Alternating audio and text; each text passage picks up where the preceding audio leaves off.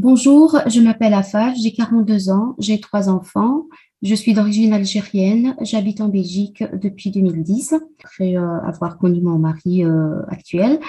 Et euh, donc depuis 2010, j'habite en Belgique. Bonjour et bienvenue sur le podcast Rebelles du genre. Nous sommes des femmes militantes pour l'affirmation et la protection des droits des femmes basés sur le sexe et donc sur notre biologie. Le sexe est la raison de notre oppression par les hommes et le genre en est le moyen. Nous sommes les rebelles du genre. Nous observons aujourd'hui avec fureur des hommes qui envahissent nos espaces, agressent nos sœurs, revendiquent nos droits. Conditionnées à la gentillesse et touchées par leur victimisation permanente, les femmes mettent en général un certain temps à comprendre l'arnaque du mouvement transactiviste et commencent souvent par soutenir cette idéologie. Puis elles ouvrent les yeux, constatent sa violence et la refusent. Ce podcast est là pour donner la parole à des femmes qui expliqueront pourquoi et comment elles sont devenues critiques du genre et qui témoignent de leur parcours. Écoutons leurs paroles. Et aujourd'hui, pourquoi est-ce que tu témoignes? Euh, c'est parce que je suis une survivante de l'inceste, du viol et du voile obligatoire. Et c'est ce qui m'a amenée à participer à ces témoignages. Est-ce que tu pourrais, s'il te plaît, raconter le parcours qui t'a amené à devenir critique du genre? Euh, je dirais que c'est le voile euh, qu'on m'a imposé à partir de 12 ans, que j'ai gardé malheureusement parce que c'était ça ou la fin de l'école, la fin de sortie, la fin de tout, de toute la vie en fait. Et je l'ai gardé jusqu'à l'université parce que j'ai réussi à décrocher mon bac. Et à l'université, j'ai fini par le retirer et euh, j'ai fini par m'installer toute seule aussi. Ça n'a pas été facile parce que justement, ce sont que les hommes qui habitent tout seuls en Algérie. Pour le voile, ce qui m'a fait réfléchir, c'est que les garçons peuvent sortir comme ils veulent, s'habiller comme ils veulent. Personne ne leur demande où ils vont. À un moment donné, quand j'étais ado, j'ai même développé un, un caractère un peu masculin stéréotype euh, forcément, et jusqu'à ce que mon père m'appelle Saïd. Donc, il m'avait donné un prénom masculin. Pourquoi? Parce que je me bagarrais, parce que je défendais mes soeurs à l'école, parce que j'étais vraiment euh, parfois même vulgaire, euh, parce que je disais des gros mots et tout. Mais j'étais un garçon côté euh, côté genre. On peut dire que j'étais garçon côté genre. Mais j'ai jamais rêvé d'avoir un pénis. Ça, non, je rigolais de mes frères quand ma mère les lavait. non, avoir un pénis, ça n'a jamais été mon rêve. Et après, j'ai commencé à creuser dans la religion pour trouver l'origine du voile. J'étais euh, vachement étonnée parce que je suis arrivée jusqu'au sumérien. Et c'est vraiment une arnaque, mais une belle arnaque que les femmes et les filles subissent encore.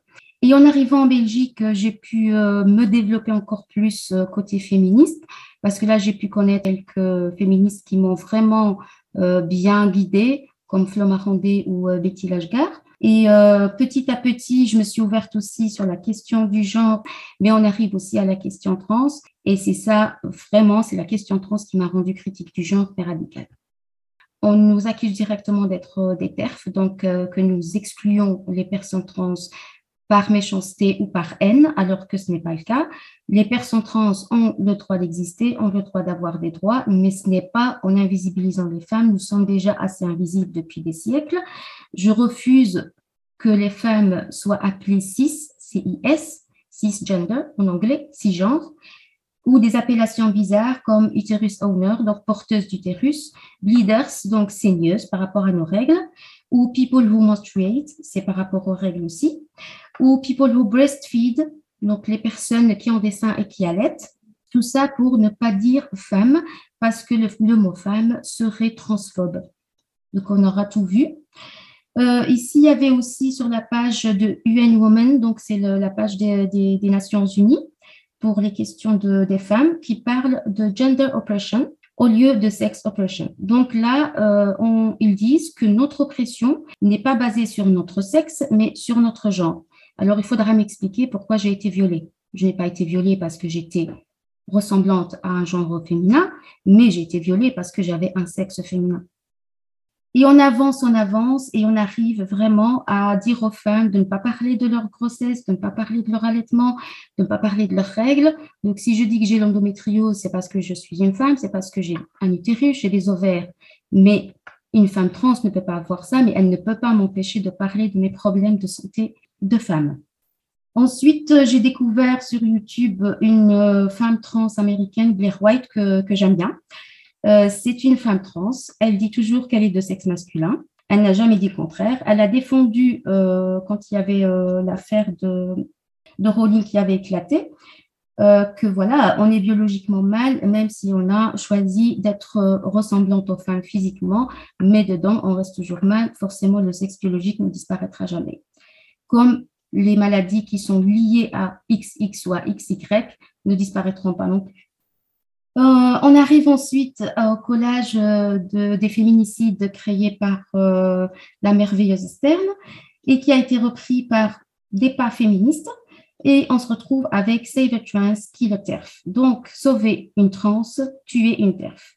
Avec euh, Fatima Benomar qui a lancé sur Twitter euh, les TERF au bûcher, on va appeler à tuer des femmes biologiques. Donc, on aura vraiment tout entendu ces dernières années. Et pour finir, on pourra aussi regarder euh, au niveau des prisons, au niveau des espaces réservés pour les femmes, qu'il y a eu de l'exhibitionnisme, qu'il y a eu aussi euh, des tentatives de viol et des harcèlements et des viols commis par des mecs déguisés vraiment en femmes. Donc là, la question qui se pose, comment peut-on faire confiance? Je peux faire confiance ou pas, ça dépend, mais je ne peux pas partager ma chambre d'hôpital, par exemple, avec une femme trans que je ne connais pas. J'en ai connu une qui était vraiment, mais une mythomane comme pas possible, et que je n'étais pas sa seule victime parce que c'était vraiment euh, sérieux parce que là, on était quasi une vingtaine. Les témoignages ont fusé. Je ne vais pas la nommer, mais franchement, elle nous a fait voir de toutes les couleurs à, à une certaine époque. Pour moi, c'était l'année passée et il y en a que c'était cette année encore. Pourquoi est-ce que tu penses que cette idéologie est dangereuse pour les femmes, pour les enfants, pour la société? Euh, Moi, je dirais que ça menace tout. Parce que si on parle de l'oppression des femmes et qu'il n'y a plus de femmes, ça devient des, des saigneuses ou des allaiteuses ou des porteuses d'utérus, les femmes n'existeront plus. Du coup, l'oppression n'existera plus non plus. De quel droit on va parler si on va parler de genre féminin qui deviendrait une robe, du maquillage et des cheveux longs Notre oppression est liée à notre sexe et doit rester vraiment liée à notre sexe. Parce que les filles qui sont excisées, elles ne l'ont pas été parce qu'elles sont de genre féminin, mais parce qu'elles ont des vagins et des vulves un garçon pourrait être circoncis ou pas, il pourra subir cette mutilation s'il appartient à une famille juive ou à une famille musulmane, mais il ne peut pas la subir parce qu'il est de genre masculin. Ça ne passera pas. Et euh, quand on parle de démocratie qui doit préserver les droits des minorités, je suis bien d'accord, mais on ne peut pas préserver les droits des minorités en écrasant la moitié de la société, parce que nous sommes les femmes 50% de la société. On ne peut pas nous écraser pour faire plaisir à X ou Y, que ce soit pour, pour les personnes trans, que ce soit pour le voile qui écrase des filles euh, mineures qui sont obligées de le porter, même en Europe je connais une qui, euh, qui a fui sa famille en Espagne, donc on n'est même pas en Algérie ou au Maroc, on est vraiment en Europe. Elle a fui sa famille pour pouvoir retirer son voile en Espagne. Et ça, c'est arrivé il y a quatre ans. Pour les enfants, euh, là, j'aimerais bien évoquer le sujet parce que donner des bloqueurs euh, de puberté pour les enfants qui peuvent leur donner des cancers plus tard, qu'on n'a pas de recul pour euh, les études et qui peuvent euh, empêcher leur croissance normale, qu'on retire des seins à des adolescentes qui par la suite vont détransitionner euh, et qui, ont, qui auront tout perdu. Leurs seins, on ne sait pas les remettre. si elles sont retirées leurs utérus, on ne peut pas les remettre non plus. Elles perdent leur sexualité parce qu'elles n'auront plus aucun plaisir si on touche à leur, à leur vagin et leur vulve où on va avec cette idéologie à vraiment écraser les femmes parce que de plus en plus de filles veulent transitionner pour appartenir, comme moi à l'époque, au camp qui était dominant et des hommes qui veulent s'approprier nos vies en nous écrasant et en nous dominant encore plus. Donc, si on est dominé par des trans, si on est dominé par les hommes, si on est dominé par les religions, on n'a plus nulle part où aller, à part en Islande. Pour moi, il reste le meilleur pays pour les femmes pour l'instant. Tu as choisi de témoigner sous ta réelle identité. Pourquoi? C'est parce que je m'en fous. Euh, j'ai appris depuis un moment euh, que me menacer ou pas, je m'en fous déjà. Euh, je l'ai déjà été pour l'instant, rien ne m'est arrivé, encore heureusement. Mais que pour dire, on va encore parler, vous allez encore nous entendre, que ce soit pour la question du genre, que ce soit pour la prostitution, pour la pornographie, pour le voile, on ne se taira pas, on est des féministes radicales et on ira jusqu'au bout.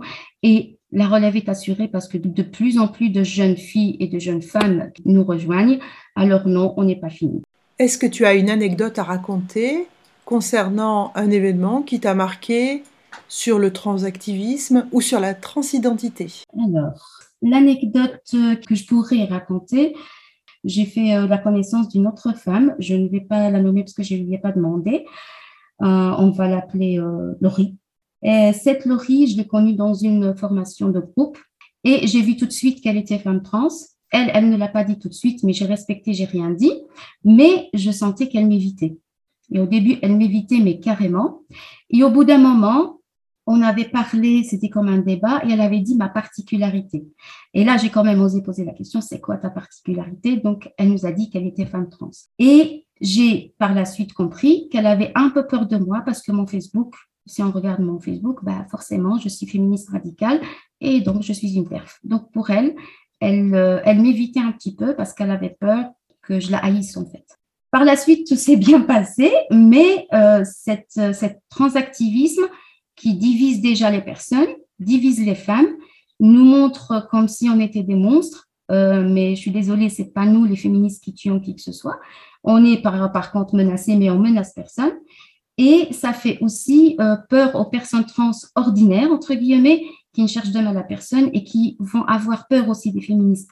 Et ça, je trouve que c'est vraiment très triste et malheureux. As-tu quelque chose à ajouter? Je dirais que le, la critique du genre ne doit pas s'arrêter là. On doit informer le, plus possible, surtout les plus jeunes. On doit refuser euh, le lavage des cerveaux des enfants à l'école euh, aux questions trans. Mon fils, il a les cheveux longs. Il adore le rose, il adore les paillettes. Il va à l'école avec un, bonnet Hello Kitty avec des perles. Euh, il met du vernis avec moi, avec sa, sa sœur. il se déguise parfois avec le déguisement de sa sœur, mais il dit je suis le roi. Mais il n'a jamais dit qu'il était une fille. Et si j'étais dans une famille où j'aurais eu un lavage de cerveau à cette question-là, ah ben j'aurais dit j'ai un, j'ai une fille trans. Mais non, j'ai un garçon qui aime bien se déguiser, qui aime bien mettre de tout et qui m'a même posé la question, maman, pourquoi les garçons ne peuvent pas mettre des robes? Parce que je trouve que c'est joli. Là, ma réponse, peut-être que ça viendra un jour, mais je lui ai montré des photos euh, de la tenue afghane, par exemple, de la djellaba marocaine algérienne que les hommes portent, euh, des tenues euh, scandinaves traditionnelles. Et là, il a regardé, ah, ils ont de la chance.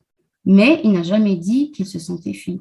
Et c'est cet aspect-là qu'il faut garder quand on est parent, il faut vraiment garder ça en tête. C'est pas parce que votre fille ou votre garçon va jouer avec des voitures ou avec des poupées ou avec une poussette qu'il va être de l'autre sexe. Ça, c'est pour tout le monde. Jouer, c'est pour tout le monde.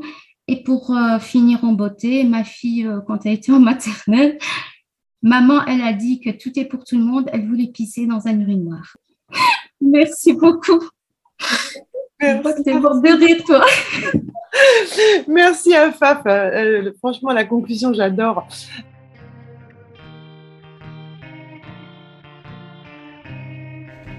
Merci d'avoir écouté notre parole et n'hésitez surtout pas à la partager le plus largement possible.